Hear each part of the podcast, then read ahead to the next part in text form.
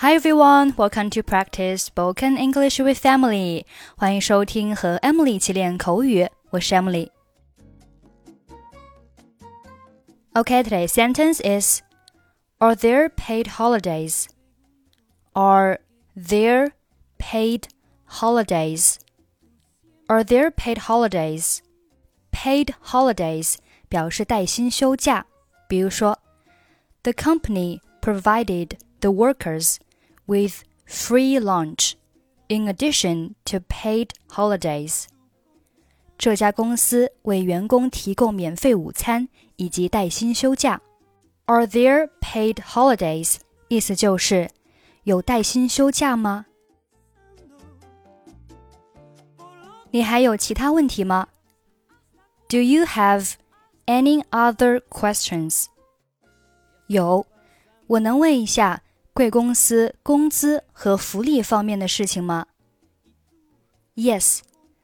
May I ask something about the salary and benefits in your company? 根据我们的规定，头三个月是试用期。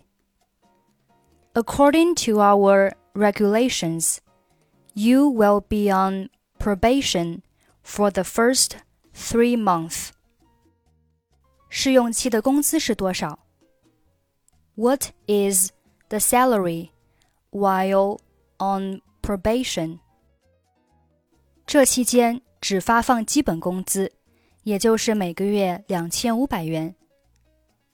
In this period, you can only get the basic salary, two thousand and five hundred yuan per month. 听上去不错。 that sounds fine. 你的工资每月十五号会存入银行，每年十月份会有一次加薪，这取决于对你业绩的评估。奖金每年一次，一般在十二月发放。The salary will be deposited into the bank on the 15th of every month. Your salary will be raised every year in October, depending on your performance evaluation. You can get a bonus once a year, and it is normally in December. 有带薪休假吗？Are there paid holidays? 有的，第一年 你可以享受七天带薪休假，之后每年增加两天。Yes, you may enjoy a seven-day paid holiday in the first year.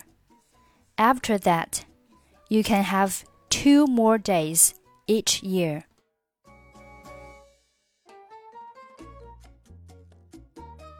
Do you have any other questions? Yes. May I ask something about the salary and benefits in your company? According to our regulations, you will be on probation for the first three months. What is the salary while on probation? In this period, you can only get the basic salary, 2,500 yuan per month. That sounds fine. The salary will be deposited into the bank on the 15th of every month. Your salary will be raised every year in October, depending on your performance evaluation. You can get a bonus once a year, and it is normally in December. Are there paid holidays? Yes, you may enjoy a seven day paid holiday in the first year. After that, you can have two more days each year. Okay, that's it for today. Thanks for listening. I'm Emily. I'll see you next time.